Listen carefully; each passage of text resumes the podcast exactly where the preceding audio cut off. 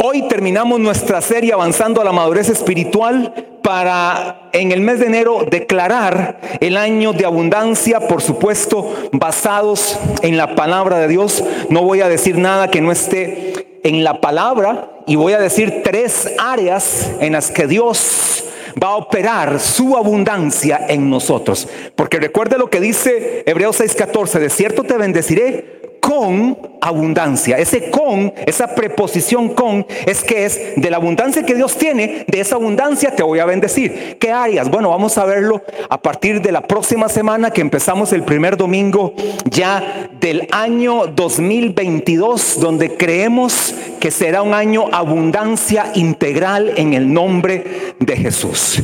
Hebreos 10:39, ahí quedamos.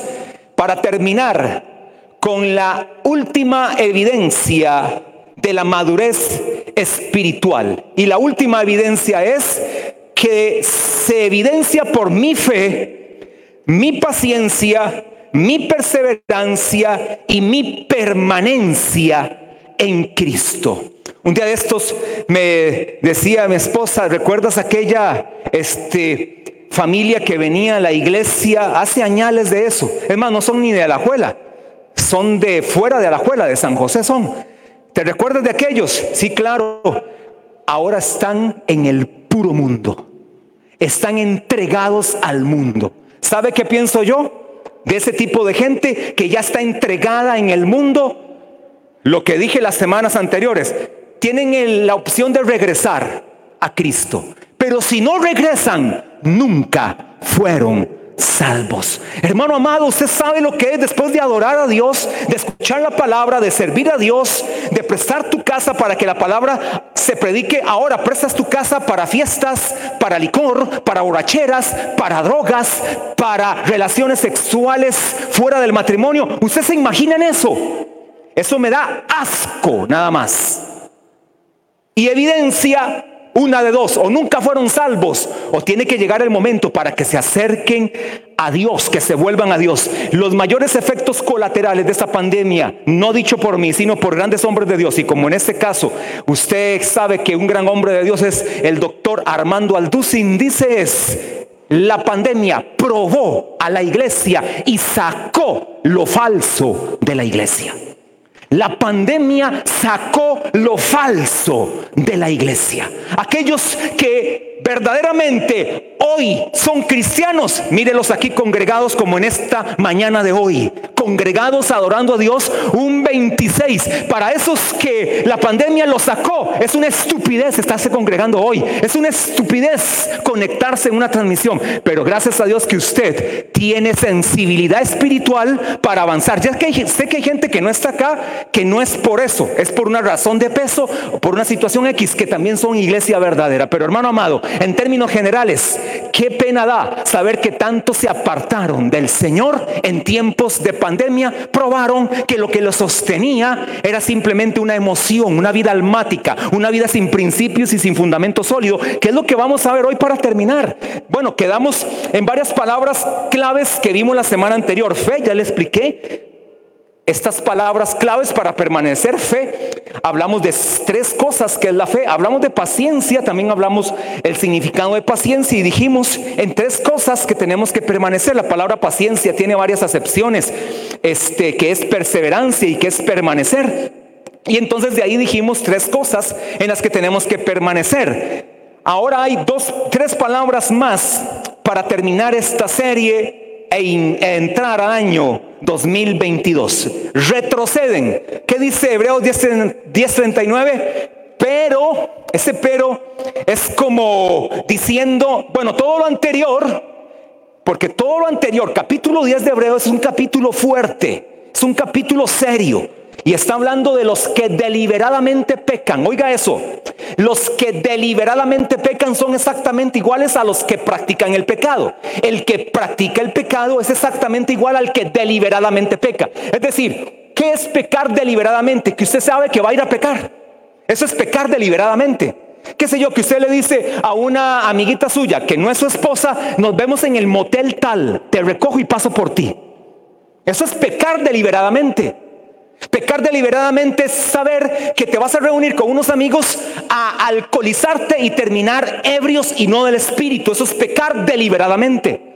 Deliberadamente es planear una estrategia de ventas y de evasión y elusión fiscal en tu empresa para adquirir un bien que no es tuyo, un dinero que no es tuyo, pero tú no sabes que lo vas a hacer. Es un subterfugio, es una estafa, es una estafa, es una escapatoria fácil para evadir una situación difícil. Eso es lo que practican algunos. Ya lo hizo deliberadamente. Bueno, entonces dice el apóstol o pastor o líder, algunos piensan, oiga mujeres, oía una predicadora hablar, por ahí. Por cierto, es la esposa del hijo del pastor Hugo Solís. No sé si me entendieron. La esposa del hijo del pastor Hugo Solís. No recuerdo el nombre de ella. Bueno, el, hijo es Esteban Solís. Y decía ella que ella cree, bueno, no, ella, ella no cree, sino que lo leyó. Yo nunca había leído eso, que también se cree que la carta a los hebreos lo escribió una mujer. Oiga, está interesante eso. Y si fue una mujer, ¿qué clase de revelación la que tenían? Creen, creen los expertos que pudo haber sido Priscila. ¿Se acuerda de? Ajá. Ah, bueno, es ella, un apellido Acuña. Y esta mujer de la Biblia, Priscila, se cree que escribió. Y también algunos piensan que por supuesto Pablo, otros le pueden dar este, algún crédito a Timoteo, de repente alguno a Filemón. Pero indiferentemente del que lo escribió, dice el 39, pero este sí es un buen pero. Pero nosotros, es decir, ustedes y yo, no somos de los que retroceden. Es decir, hermano amado, el retroceso no existe en el vocabulario de un cristiano. Para un cristiano la palabra retroceso no existe. Es inadmisible. No es parte de su léxico. No somos de los que retroceden. ¿Sabe por qué? Para perdición, porque la, el retroceder me trae perdición. Ahora dice, pero ¿quiénes sí somos los cristianos? Sino de los que tienen fe para preservación del alma. Ahí está la diferencia. Ahora, esta palabra retroceden en la palabra griega jopustelo y la palabra griega jopustelo significa retener debajo, fuera de la vista, agazapado, acobardarse, ocultar, retraer, encogerse, ocultar, rehuir, timidez, retirarse, apostasía, deserción de la verdad, instigar a la revuelta, apartar y remover. ¿Oyó quién es alguien que retrocede? Es un apóstata. Y la palabra apóstata aplica no a un cristiano que se apartó. La palabra apóstata aplica a un conocedor de Cristo que fingió ser cristiano y por eso instigó a la revuelta, por eso desertó del Evangelio porque nunca lo fue y será uno de los pecados evidentes anticipándose a la semana 70 anunciada por el ángel Gabriel a Daniel. Así que eso va a ser poderoso, hermano amado. La apostasía es una de las grandes marcas de aquellos que son falsos, de aquellos que son pseudo. Y no voy a decir cristianos, pseudo aparente cristianos. Y aquí esta palabra, retroceder, tiene que ver con esta apostasía. Y hermano amado, qué lamentable es ver cuántos están retrocediendo que en algún momento estuvieron en la iglesia. ¿Sabe por qué? Porque no era su naturaleza, no era lo que era parte de ellos, no era su ADN. Cuando usted, por ejemplo, adora a Dios, eso es parte de su ADN, usted se deleita. ¿Cuántos aquí les gusta adorar a Dios? Levante la mano. Ven, todos ustedes, es un acto ya natural, es parte de nuestra naturaleza adorar a Dios. Cuando usted le dice adorar a Dios, inmediatamente usted levanta manos o se postra, se inclina. Por ejemplo, dar a Dios de mis recursos es parte de la naturaleza de un cristiano. O por ejemplo, este orar es parte ya de la naturaleza de un cristiano. Orar, ayunar, qué pereza. ¿Se recuerdan el acróstico aleluya? Que la I era con falta de ortografía, ¿se recuerdan? Aleluya. Si se recuerdan, adorar, la letra A, la letra L, lectura de la poderosa palabra de Dios. La E, no solo lectura, estudiar la palabra de Dios. La L, lenguas del Espíritu. La U, urgente necesidad para predicarles a los que se pierden de Cristo y que no se pierdan. Y con falta de ortografía, intercesión espiritual, lo que llamamos oración o guerra espiritual. Y A, ayuno. Esas siete características son de un cristiano, oiga, no un cristiano crecido, es un cristiano normal. Un cristiano que está avanzando, un cristiano que permanece. Esas siete características son normales en los cristianos verdaderos. Que usted no solamente adora cuando está aquí en la, iglesia, usted adora en su casa, usted habla en lenguas en su casa, usted habla en lenguas cuando va en carro, cuando va en bus, cuando va en un taxi. Lo que pasa es que los que están ahí no se están dando cuenta. Usted no le va a hablar en otras lenguas al taxista o al del Uber, no, usted le habla en español para predicarle de Cristo. Pero si usted de repente este, va en un bus y no quiere hablarle al que está al lado suyo, hable en otras lenguas a Dios y se edifica a sí mismo cuando está solas en su casa y usted no sabe qué orar, hable en otras lenguas o ayune una vez a la semana o cada 15 días o una vez al mes o haga el estudio de la palabra, aunque sea de cinco versículos, escudriñelo de una forma más exhaustiva. Esos son los principios de vida cristiana. No somos de los que retroceden para perdición, sino de los que tienen fe para preservación del alma. Esos somos los cristianos. Es decir, hermano amado, que cuando el Señor venga, y no sabemos cuándo será el día, por eso es que creemos en la inminente venida de Cristo. No sabemos el día ni la hora, no sabemos cuándo será. Habrán señales y todo, pero no sabremos el día que Él vendrá por nosotros, que nos haya avanzando siempre. O de repente me quedé detenido, pero no retrocedí. Que no retrocedas a las cosas del mundo. Que no te pase la de la esposa de Lot que se quedó hecha estatua de sal porque retrocedió, miró hacia atrás. No, usted no es de los que retroceden. Puestos los ojos en Jesús, el autor y consumador de la fe. Que pasen los años, que pasen los días. Se apartó tu mamá, tu papá, tu hermano, tu hermana, tu esposo, tu esposa, tus hijos. Pero usted permanece en Dios sin retroceder. Ese es un verdadero cristiano. Ahora, la palabra perdición es la palabra griega apoleia. Nosotros no somos de los que retroceden para perdición. Aquí le quiero demostrar que específicamente aquí no le está hablando a un cristiano que miró hacia atrás y por eso se perdió. No está hablando a cristiano, le está hablando a alguien que no lo fue, que aparentó y que por eso retrocedió y se perdió. Esa palabra perdición es la palabra griega apoleia, que significa, oiga lo que significa apoleia, ruina. La mayor ruina que experimenta el hombre es estar sin Cristo. No dice el apóstol Pablo en Romanos 8.1, ninguna condenación hay para los que están en Cristo Jesús. Ninguna condenación. No dice San Juan 3.18. Bueno, San Juan 3.16 se sabe de tal manera dice el mundo que yo soy un para que todo aquel que no se pierda más tenga vida eterna.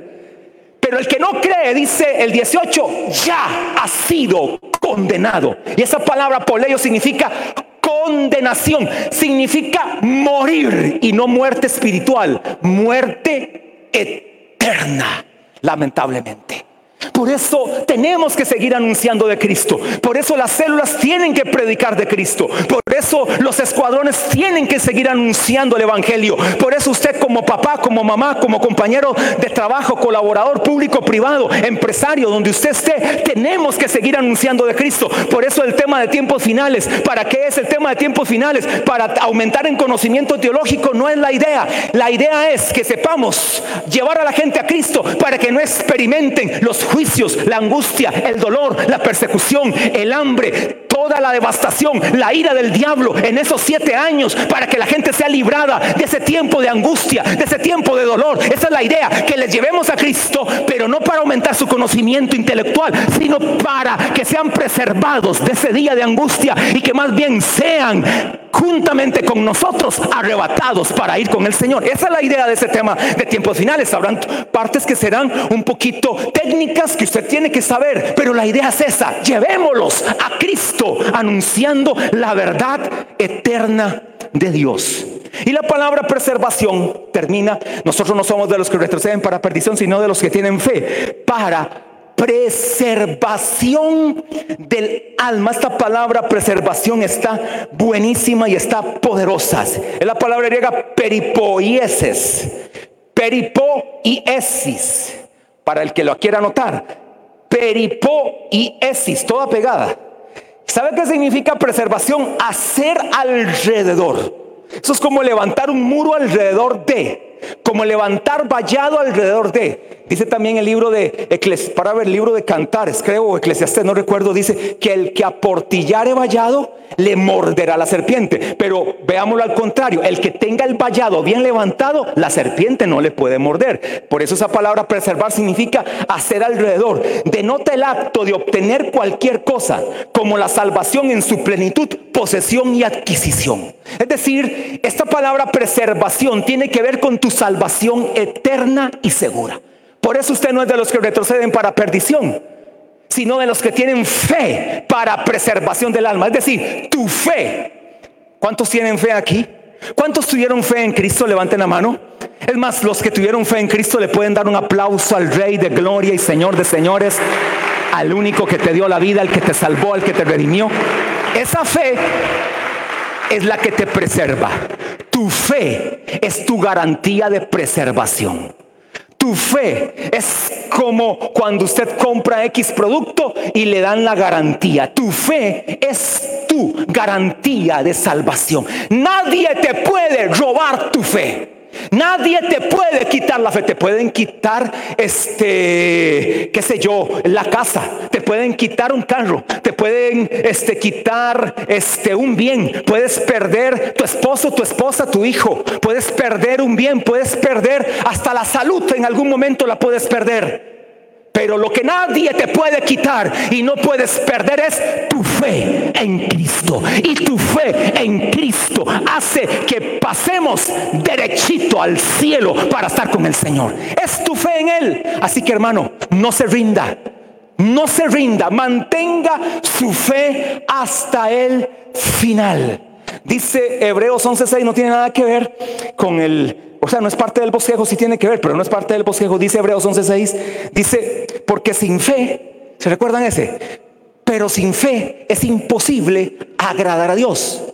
Porque el que se acerca a Dios tiene que creer que Él existe y que es galardonador de los que le buscan. Es decir, tu fe te hace acreedor a los galardones de Dios.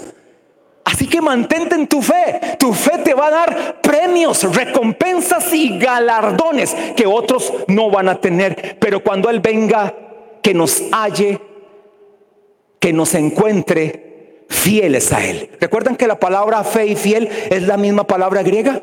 Pistes, pistis y pistos. Nada más que son acepciones, pistos y pistis. ¿Recuerdan?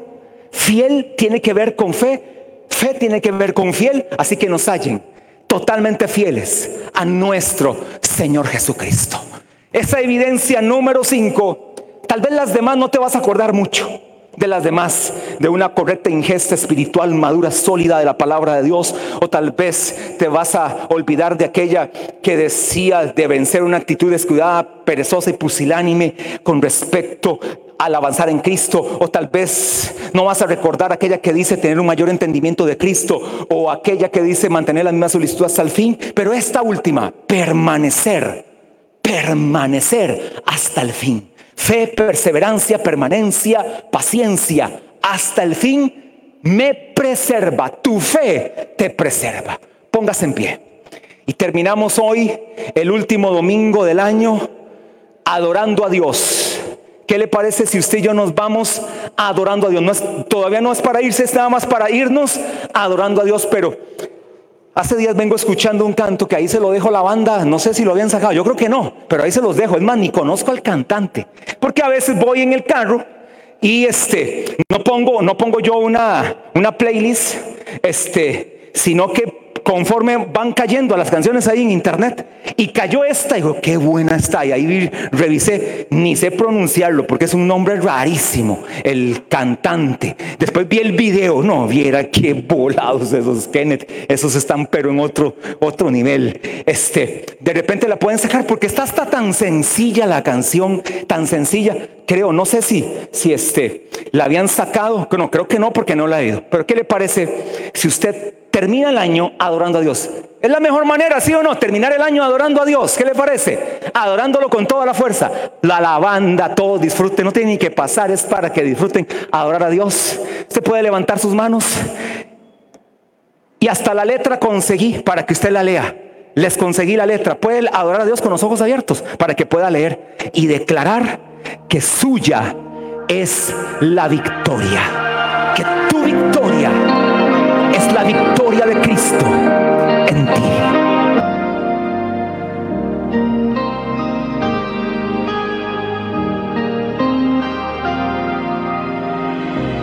Firme estaré sin miedo a caer. Él venció a la muerte. En la adversidad yo descanso.